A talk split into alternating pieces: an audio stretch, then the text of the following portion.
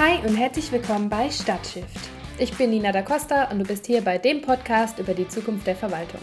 Heute habe ich Ralf Engels zu Gast. Er ist sozusagen frischer Quereinsteiger im Tiefbauamt in der Stadtverwaltung Bochum. Er hat nämlich erst vor ungefähr einem Jahr als Bauingenieur dort angefangen. In unser Gespräch bringt er deshalb auch ganz viele spannende Einsichten mit. Zum Beispiel darüber, wie man besser mit anderen Bereichen und Ämtern in den Austausch kommen kann, wie Führungskräfte neue Arbeitsweisen und die Zusammenarbeit unterstützen können und wie sich die Verwaltung so Schritt für Schritt verändern und auf die Zukunft vorbereiten kann. Und jetzt wünsche ich dir ganz viel Spaß mit der neuen Folge von Stadtshift. Am Anfang stell dich doch einfach mal kurz vor. Ja, mein Name ist Ralf Engels, ich bin 45 Jahre alt, Bauingenieur und ich bin im Tiefbauamt der Stadt Bochum in der Abteilung Entwässerung und da mache ich strategische Entwässerungsplanung. Okay, passiert sowas am PC? Ja, hauptsächlich, ja. Weil es eben strategisch ist. Es ist nicht das Tatsächliche und Planung, genau, es ist, das, äh, es ist nicht die Umsetzung, sondern es ist wirklich eher die strategische Planung, geht nochmal eher in die konzeptionelle Phase. Also sich prinzipiell die Frage zu stellen, wie muss eigentlich unser Entwässerungssystem aussehen und was für Voraussetzungen müssen wir dafür schaffen, um auch in Zukunft unsere Aufgabe erfüllen zu können. Ne? Und ähm, wir haben mit dem Klimawandel eine große Unbekannte, die damit reinspielt. Wir wissen nicht, wie viel es in Zukunft regnen wird, wo es regnen wird, wann es regnen wird und müssen trotzdem unser System so ausrichten, dass alle Eventualitäten berücksichtigt werden. Das ist schon eine ziemlich komplexe Aufgabe. Deswegen gibt es auch eine eigene Stelle für strategische Entwässerungsberatung. Und das ist jetzt auch nicht so, als könnte man mal eben sagen, nee, das Kanalsystem, das machen wir jetzt einfach komplett neu, mit unserer derzeitigen Kapazität würden wir mehr als 100 Jahre brauchen, um das neu zu bauen. Und das ist ja die Zeit, die wir auch brauchen, um das zu erneuern. Also wir, wir sind ja permanent dabei, wir schauen immer, welche Kanäle sind jetzt kaputt, dann erneuern wir die, welche Kanäle sind nicht mehr groß genug, weil irgendwelche Neubaugebiete dazugekommen sind, dann werden die auch erneuert. Und wir graben im Prinzip ja ständig an, an unserem Kanalnetz rum, aber das sind 1200 Kilometer. Okay. Und wenn wir zwölf im Jahr schaffen, dann sind wir gut und dann sind wir in 100 Jahren einmal durch, durch das System. Und dann könnt ihr längst schon wieder von vorne anfangen mit der Erneuerung. Ganz genau. Wir hoffen, dass die Kanäle 100 Jahre halten. Und ja, jetzt kannst du dir mal vorstellen, wie viel sich verändert am Klima, an der Stadt selber in 100 Jahren und das Kanalnetz darunter. Das bleibt in die 100 Jahre weitestgehend gleich. Und da müssen wir uns jetzt darüber Gedanken machen, wie könnte das in Zukunft aussehen. Ich glaube, dass das hattet ihr erzählt, dass eigentlich fast ganz Bochum hochwassergefährdet ist. Genau, wobei man das als Begriff jetzt nicht hochwassergefährdet nimmt, weil okay. Hochwassergefahr gibt es nur bei Gewässern. Und okay. wir haben natürlich eine große Starkregengefahr. Starkregen. Das genau. heißt, wenn jetzt die, die Straßen in Bochum komplett überschwemmt wären, hieße das Starkregen, nicht Hochwasser? Das wäre in Bochum so, genau. Und Starkregen kann überall auftreten. Und der wird umso intensiver, je höher der Versiegelungsgrad ist. Also mehr Beton je mehr Beton, je mehr Häuser, je mehr Straßen du hast. Und Bochum ist halt sehr dicht besiedelt. Ja. Und insofern ist das Risiko hier überall ähnlich hoch. Überall da, wo es stark versiegelt ist, kann insbesondere im Sommer die Hitze sich stauen. Und da, wo sich Hitze stauen kann, kann warme Luft nach oben steigen mit viel Flüssigkeit drin. Und dann kann es zu Starkregen kommen. Auch da müssen wir unser Kanalnetz und neuerdings auch die Geländeoberfläche, also die Straßen etc. darauf ausrichten, dass sie dieses Wasser erstmal aufnehmen und abtransportieren können. Das heißt, eigentlich müsste man auch die komplette Stadtoberfläche umgestalten. So schön Grünring. Das wäre toll, ja klar. Ist ein ganz, ganz interessanter Punkt. Ja, da, da wollen wir eigentlich hin genau das zu tun. Das nennt man dann wassersensible Stadtentwicklung. Das ist eigentlich so mit der Bereich, der, der in meine strategische Entwässerungsplanung hineinfällt, weil ein Kanal zu bauen ist nicht furchtbar strategisch. Man weiß im Prinzip ja seit den Römern wahrscheinlich sogar noch eher, wie das funktioniert. Aber wir haben jetzt immer mehr mit Niederschlagsereignissen zu tun, für den wir die Kanäle gar nicht bauen. Das heißt, ein Starkregen wird nicht in den Kanal passen. Wenn wir einen Kanal bauen müssten, der den Starkregen aufnehmen kann, dann wären die Entwässerungsgebühren hier, weiß ich nicht, 20 Mal so hoch oder so. Und das würde, glaube ich, kein einziger Bürger wollen. Insofern sind wir schon sehr darauf bedacht, uns jetzt zu überlegen, wie viel Wasser kann in den Kanal. Da gibt es gesetzliche Regelungen und darüber hinaus kann es aber auch regnen. Und das sind unsere strategischen Planungen, dass wir uns überlegen, wo bringen wir denn das Wasser hin, wenn es so stark regnet, dass der Kanal das gar nicht mehr aufnehmen kann. Ist der Klimawandel quasi schon spürbar in deinem, in eurem Job? Oder bereitet ihr euch gerade darauf vor, irgendwie damit umzugehen, wenn es richtig losgeht, sozusagen?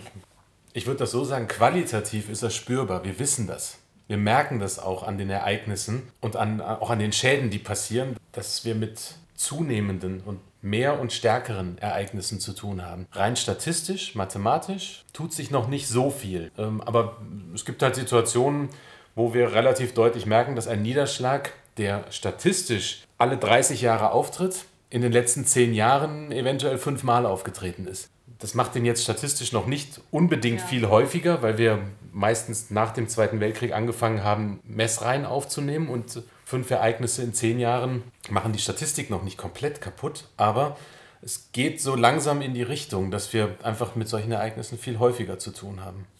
Wie bin ich als stinknormale Bürgerin und alle anderen in Bochum von deinem Job betroffen, ohne es wahrscheinlich zu wissen? Also das Tiefbauamt besteht ja aus mehreren Abteilungen und wir sind die Abteilung Entwässerung, die anderen Abteilungen Straßenbau, Stadtbahnbau, also alles, was unter der Erde baut. baut. Das ist eigentlich das Tiefbauamt. Mhm. Und die Abteilung Entwässerung. Ohne Entwässerung würde keine Dusche funktionieren, kein Waschbecken funktionieren, keine Toilette funktionieren, weil alles Wasser, was da reinfließt, fließt auch durch den Ausfluss wieder raus und muss ja irgendwo hin. Und wir sorgen dafür, dass all dieses Wasser neben dem ganzen Regenwasser bis zur Kläranlage geleitet wird, gereinigt wird und dann wieder in die Umwelt zurück kann. Wir sind ja im Ruhrgebiet. Die ganzen Schächte, machen die das zu einer besonders schwierigen Aufgabe oder spielen die da eigentlich gar nicht rein?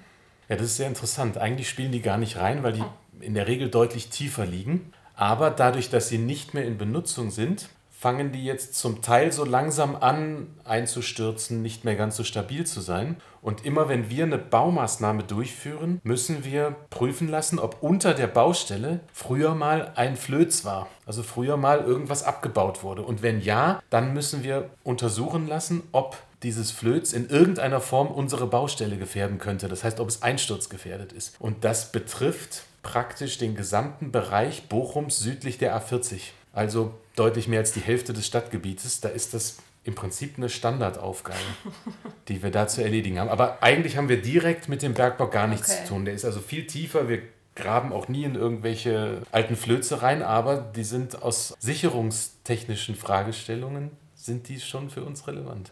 Unter Umständen bedeutet Baustellensicherung, dass jemand in so ein Flöz runtergeht und dieses Flöz mit Beton zumachen muss, damit das nicht einstürzt. Dann wird es natürlich richtig, richtig teuer. Mhm. Das haben wir noch nicht so oft gehabt, aber naja, tendenziell kann das immer wieder passieren und kann uns dann unser Budget sehr stark belasten. Das wahrscheinlich eh schon viel zu klein ist für das, was eigentlich alles gemacht werden muss. Oder seid ihr welche von den Glücklichen, bei denen es geht? Wir haben ja eine Sonderstellung. Wir sind ja gar nicht steuerfinanziert. Echt nicht? Nein, wir sind vollständig gebührenfinanziert. Jeder Bürger Bochums zahlt eine Abwasser- und eine Regenwassergebühr. Okay. Sind in den Mietnebenkosten in der okay. Regel drin. Ähm, und über diese Gebühren ist unsere Aufgabe finanziert. Oh. Ja, die ist im Prinzip auch so finanziert, dass wenn wir nicht genug Geld haben, um unserer Aufgabe nachzukommen, dann können wir diese Gebühren auch erhöhen. Okay. Haben wir, glaube ich, ewig nicht getan, weil es bisher auch nicht nötig ist. Aber zum Beispiel so eine Frage wie diese Bergbausicherungen, wenn das jetzt in, in größerem Maße auftritt und wir das alles bezahlen müssen, dann werden wir irgendwann unserer Aufgabe nicht mehr nachkommen können, dass die Kanäle alle in Ordnung sind. Und dann könnte es auch passieren, dass wir Gebühren erhöhen. Das ist, äh, so wie ich das jetzt mitbekommen habe, nicht selbstverständlich für die Verwaltung, dass es genug Ressourcen gibt, um das zu tun, was eigentlich alles getan werden muss. Die das Städte eigentlich nicht genug Finanzierung bekommen. Das kann ich mir gut vorstellen, ja. Es gibt so einige Punkte, wo wir halt als städtisches Amt diesen Bereich tangieren und da merken wir das dann sehr, sehr deutlich. Ja. Wenn man auf einmal eben, ich überspitze jetzt ein bisschen, keine Bleistifte kaufen kann, aber halt für 5 Millionen Euro einen Kanal in die Erde bauen kann, dann stellt man sich schon irgendwann die Frage, was das denn eigentlich soll. Da sieht man sehr schön diese, diese, diesen strukturellen Unterschied und wir sind so ein bisschen an der Schnittstelle also wenn es jetzt so wirkt, als könntet ihr schon für Verwaltungsverhältnisse relativ unabhängig agieren. Dieses Budget ist zweckgebunden.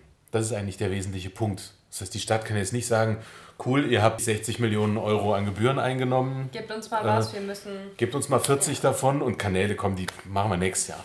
Das geht halt nicht. Das, die Zweckbindung ist da. Das heißt, die, die Gebühren müssen auch für den Zweck, für den sie erhoben werden, wieder ausgegeben werden. Mhm wahrscheinlich auch ein guter Ansatzpunkt, um zu sagen, für uns ist es vielleicht leichter, mal ein bisschen anders zu arbeiten als für die, sag mal, klassische Verwaltung.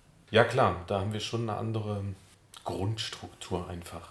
Ich glaube, die haben aber nicht nur wir, sondern die hat auch zum Beispiel das Grünflächenamt, der technische Betrieb, die halt einfach viele Menschen haben, die, die draußen sind den ganzen Tag. Und das sind bei uns eigentlich fast alle, bis auf die paar, die Verwaltung machen. Das ist, ist ja wichtig für ein Amt, dass es nochmal eine Verwaltung hat, dass die Verwaltung in den Ämtern sich nochmal selbst verwaltet. Da habe ich auch am Anfang drüber gelacht. Dann habe ich irgendwann gemerkt, naja, das geht schon schneller.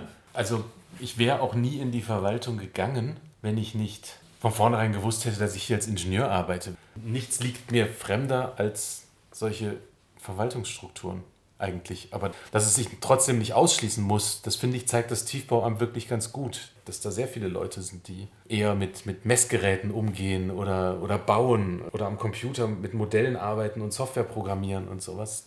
Bei euch gibt es schon eine gewisse Dankbarkeit dafür, dass es die Selbstverwaltung sozusagen gibt im Amt, die sich um die Sachen kümmern, die nicht mit eurem eher technischen Bereich zu tun haben. Die gibt es, die hat natürlich Vor- und Nachteile weil es natürlich auch kein Verständnis gibt für spezielle Anforderungen, die wir haben.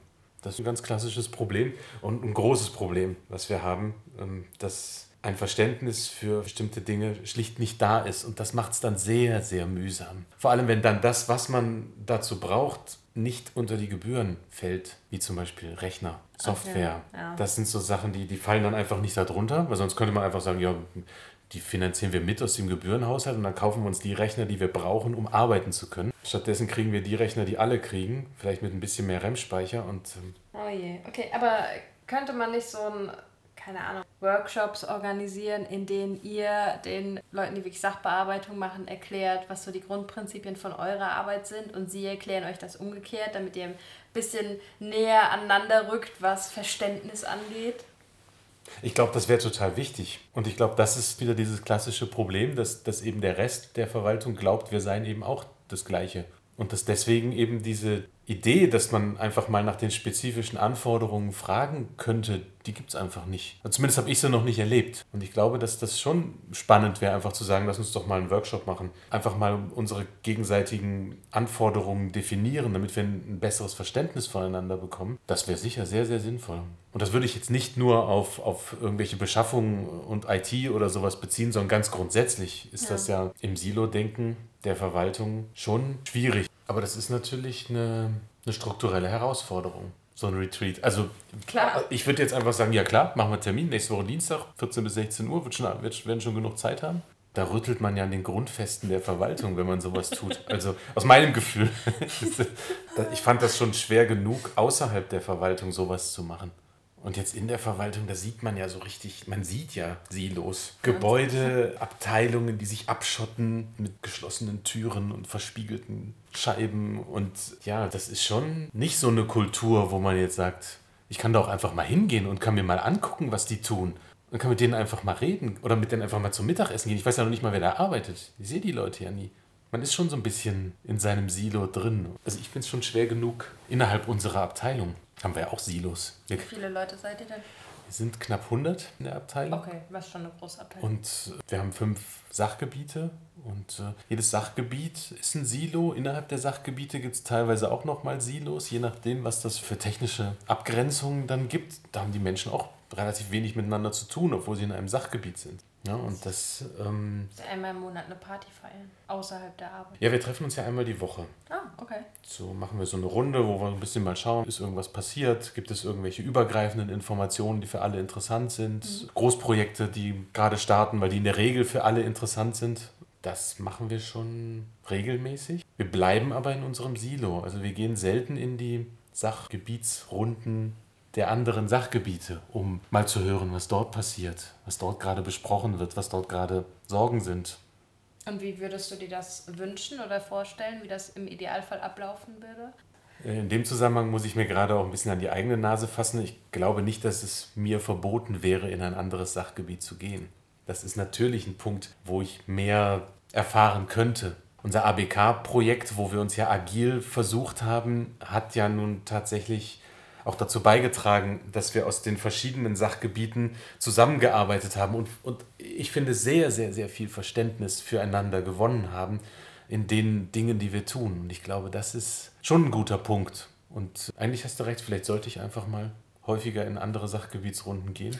Am Anfang macht man das. Ne? Das ist bei uns, wir, wir kriegen so einen Umlaufzettel, wenn wir als neue Mitarbeiter anfangen, wo, wo es dann wirklich auch heißt, in jedem Sachgebiet geht man einmal in diese Runde und hört einfach mal zu und bekommt mal einen Eindruck. Das ist natürlich nur ein erster Eindruck. Und wenn man das erste Mal, wenn man als neuer Mitarbeiter dorthin kommt, dann versteht man nicht so viel. Man versteht nicht so viel und man versucht auch erstmal, sich die ganzen Gesichter einzuprägen, die man da Namen. sieht. Und die Namen, ja. um ein Verständnis Gut, zu haben. Der soziale Faktor ist in dem Moment größer der als ist, der inhaltliche. Genau, der ist viel größer. Und eigentlich müsste man das doch regelmäßiger machen, weil ich jetzt schon sagen muss, dass es Sachgebiete gibt, mit denen ich jetzt nicht so viel zu tun habe, in denen ich schlicht gar nicht weiß, was passiert. Wir haben ja erste Versuche für Treffpunkte, wir bräuchten deutlich mehr davon, dass man einfach mehr öffentliche Räume hat, wo man sich auch mal hinstellen kann mit, mit seinem Laptop, wenn man denn einen hätte, um halt auch mal Ruhe zu haben oder eine andere Umgebung zu haben, um irgendwas zu tun. Das, glaube ich, wären ganz wichtige Räume. Dann darf es auch kein Problem sein, dass in diesen Räumen sich auch mal Menschen treffen und eine Stunde da stehen, auch wenn das Arbeitszeit ist.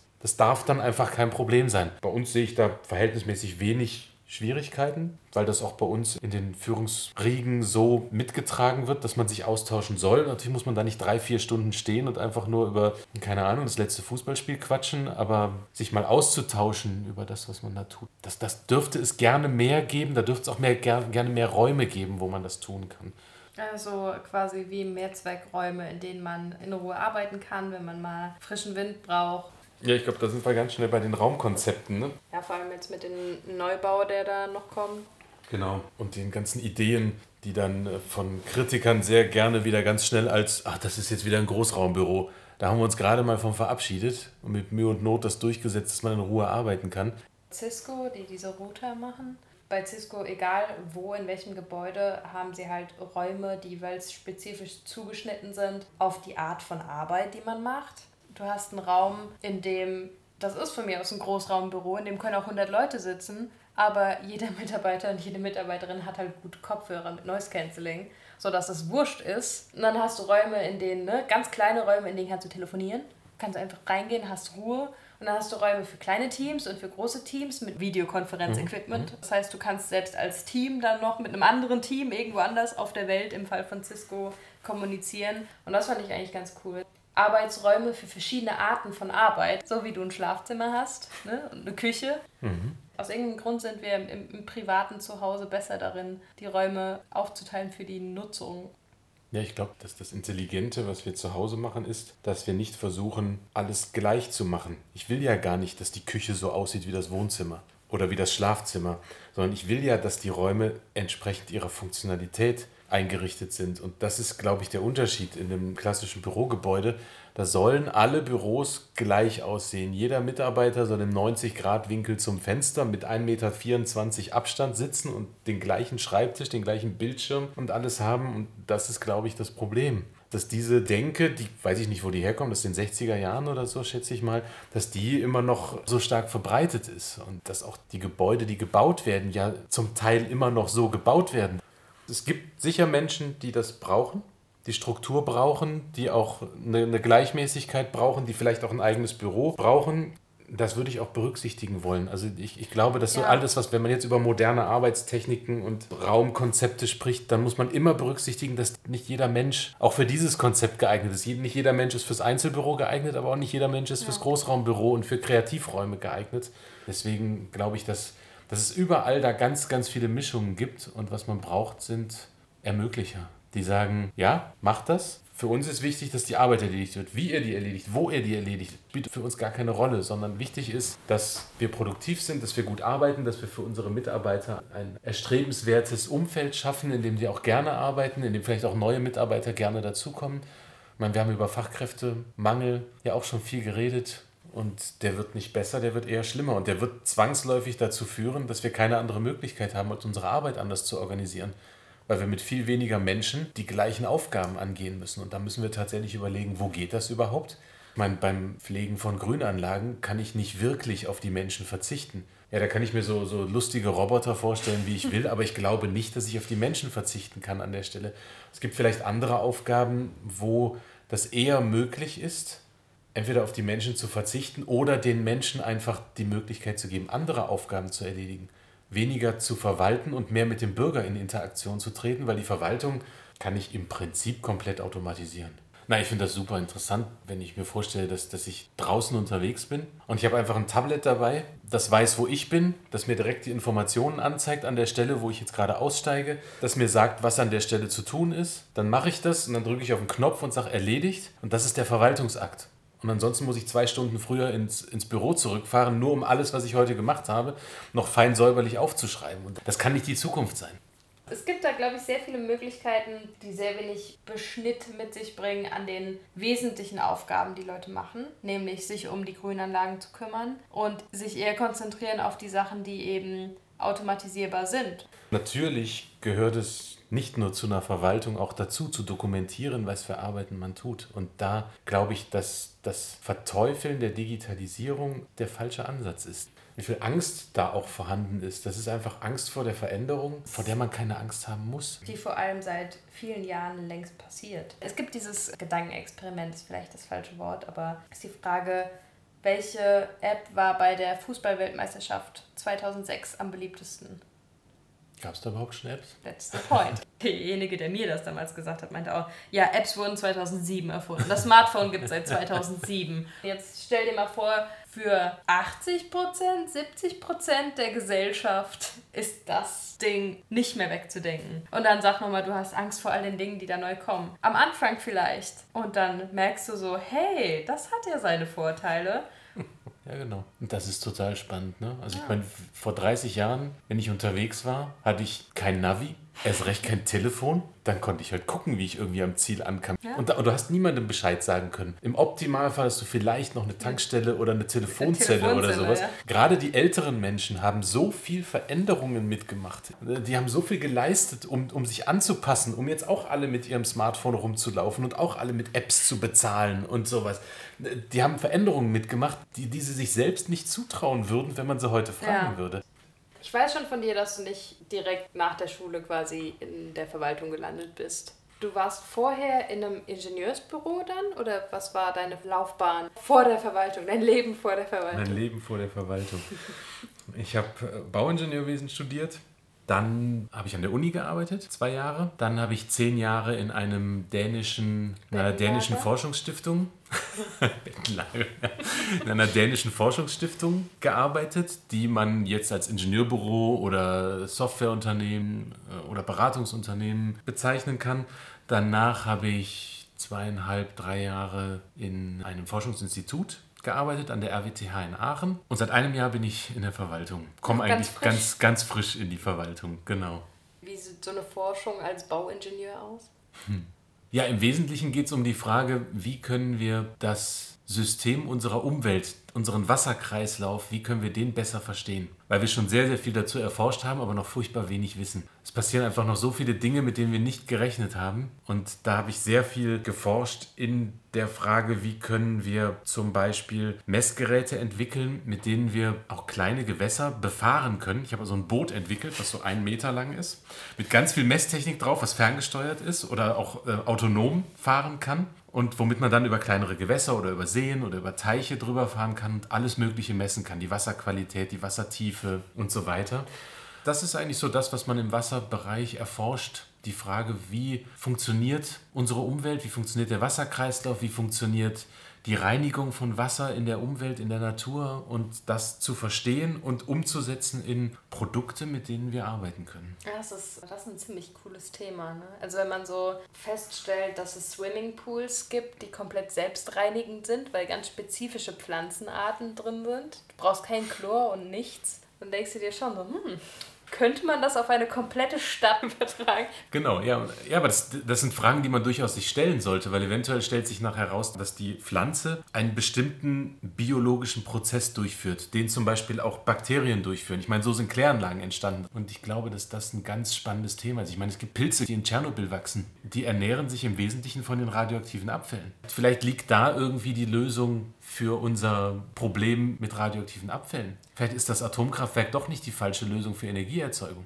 Das Problem ist ja nicht das Atomkraftwerk an sich, sondern das Problem ist im Wesentlichen die Entsorgung und dass ja. es halt explodieren kann oder dass es einen GAU geben kann oder einen Super-GAU. Ne? Aber das, das Hauptproblem ist eigentlich die Entsorgung. Und wenn wir da feststellen, eigentlich kann die Natur uns da helfen, die Natur kann uns bei allem helfen, die Natur hat alle Lösungen parat.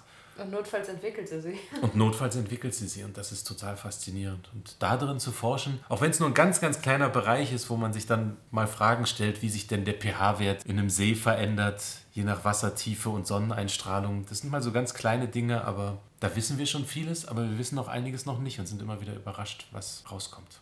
Hast du in deinem vorigen Job agil gearbeitet? Hab ich Oder in deinen vorigen Jobs eher? Ja, habe ich gemacht. Ich habe äh, mit Teams zusammengearbeitet, die agil gearbeitet haben. Das war im Bereich Softwareentwicklung. Da habe ich viel zugearbeitet. Ich habe praktisch Anforderungen definiert an die Software und die agilen Teams haben dann daraus das Produkt generiert. Ich habe auch in Projekten wirklich agil gearbeitet. Ich habe Product Owner gemacht und im Development Teams gearbeitet, habe so ganz klassische Scrum-Projekte gemacht mit allem, was dazugehört und fand das eigentlich immer eine sehr schöne Lösung. Wir haben immer international gearbeitet, also wir hatten selten das Team, was zusammengearbeitet hat an einem Ort. Also häufig so, dass dann Kollegen aus Dänemark, aus Tschechien, teilweise aus Australien und Japan zusammen mit, mit uns an einem Projekt gearbeitet haben und das ließ sich fast anders gar nicht organisieren. Wir brauchten irgendwo eine zentrale Anlaufstelle, wo wir wissen, was sind die Aufgaben im Projekt und wir brauchten eine vernünftige Organisation, mit der wir gegenseitig uns immer auf den Stand bringen konnten, wer ist gerade wo und was fehlt noch, wo müssen wir uns vielleicht gegenseitig unterstützen. Das war nicht so, man geht mal eben ins Nachbarbüro, sondern im ungünstigsten Fall musste man auf die Uhr schauen und sich überlegen,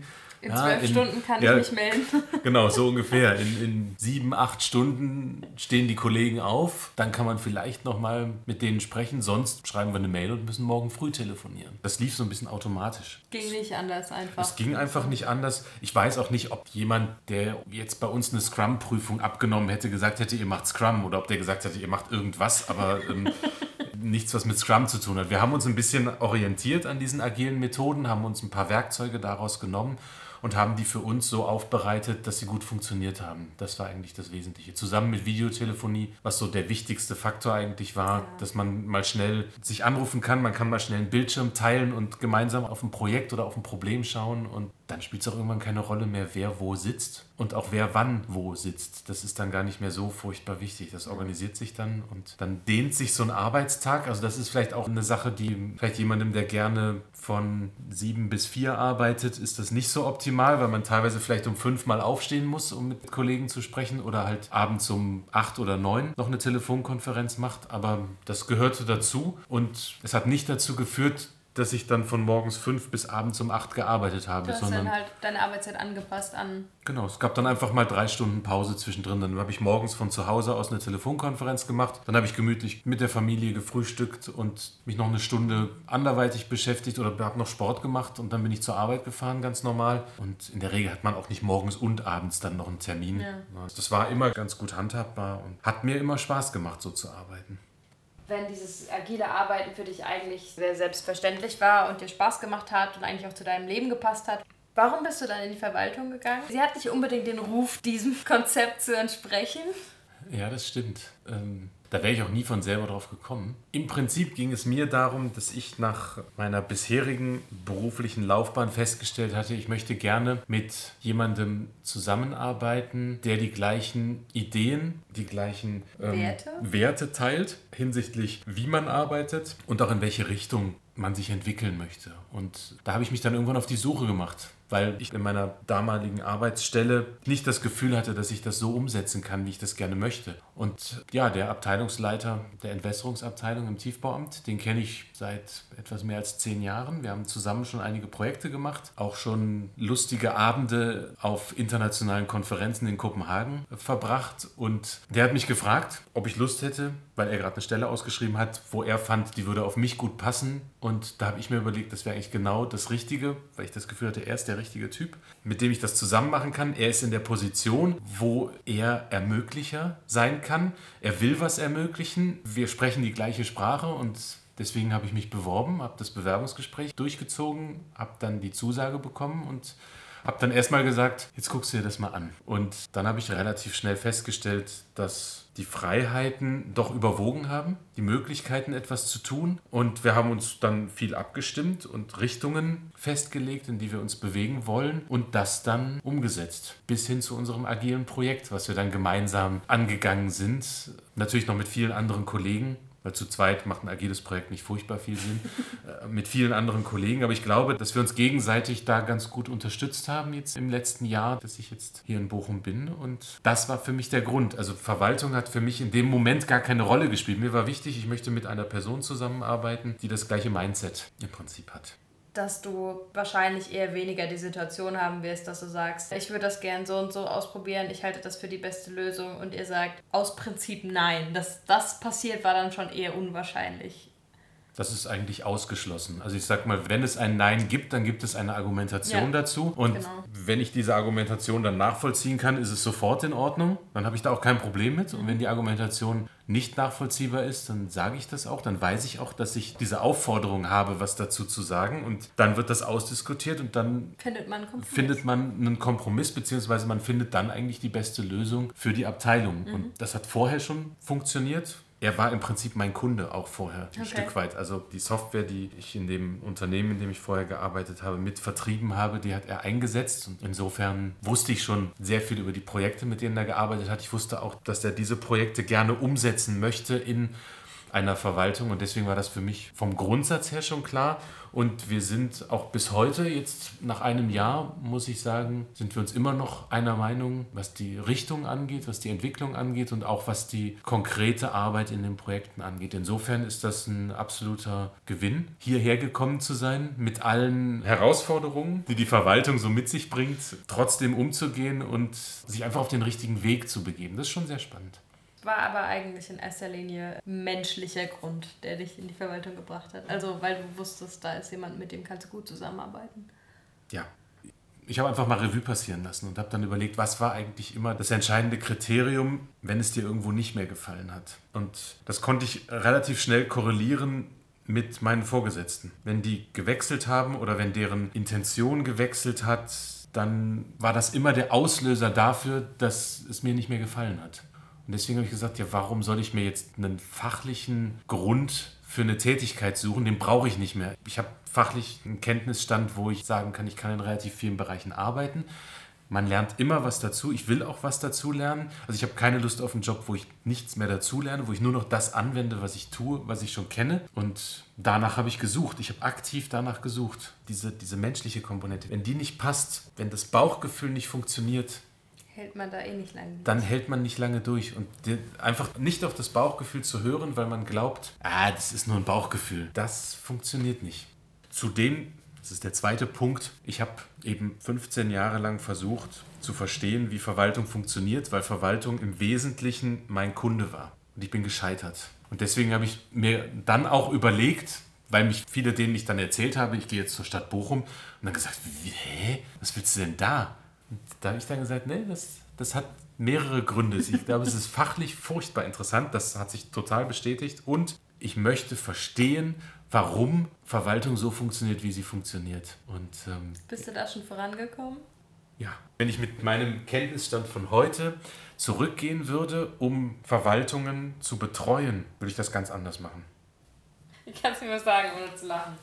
Stell dir vor, du hättest eine Superkraft nämlich die Verwaltung mit einem Fingerschnippen so zu verändern, wie du sie gerne hättest. Ist vielleicht nicht die interessanteste Superkraft. Es geht um alles, was irgendwie falsch oder zu langsam läuft, alles, was du gerne anders machen würdest. Es geht aber auch darum, die Sachen, die schon gut sind, noch mehr hervorzuheben. Wenn du dir vor Augen führst, was du mit dieser Superkraft alles tun könntest und was du dir wünschst, welche Ziele du hast. Wie würde die Verwaltung aussehen, nachdem du mit ihr fertig bist? Also ich glaube, sie wäre vor allem menschlich ganz anders und strukturell würde sich das dann automatisch anpassen, um das mal so auf der ganz hohen Ebene zu sagen, weil ich glaube, dass das Hauptproblem sind auf gar keinen Fall die Menschen. Das Hauptproblem ist auch nicht die Struktur alleine, sondern das Problem ist die Mischung den Menschen und der Struktur. Ich glaube, dass einfach diese Verbindung, die wären komplett anders. Ich könnte jetzt nicht beschreiben, wie. Ich habe ja eine Superkraft, deswegen muss ich auch nicht beschreiben, wie. Ich muss nur mit dem Finger schnippen und dann wäre das einfach alles so, dass das funktioniert Das würde sehr, sehr viel interaktiver, kreativer, es würde wahrscheinlich chaotischer werden. Aber ich glaube, es würde funktionieren und wäre ähm, vor allem von gegenseitigem Verständnis geprägt. Ich glaube, das wäre so das, wenn ich so einen Fingerschnitt mehr hätte, dass alle sich gegenseitig verstehen, aber vor allem auch gegenseitiges Verstehen wollen. Das fände ich toll.